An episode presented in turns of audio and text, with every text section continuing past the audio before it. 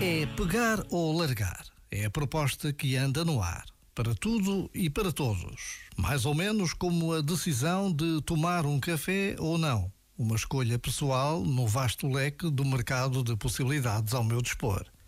Quanto mais diversificada a oferta, tanto maior a oportunidade da pontaria.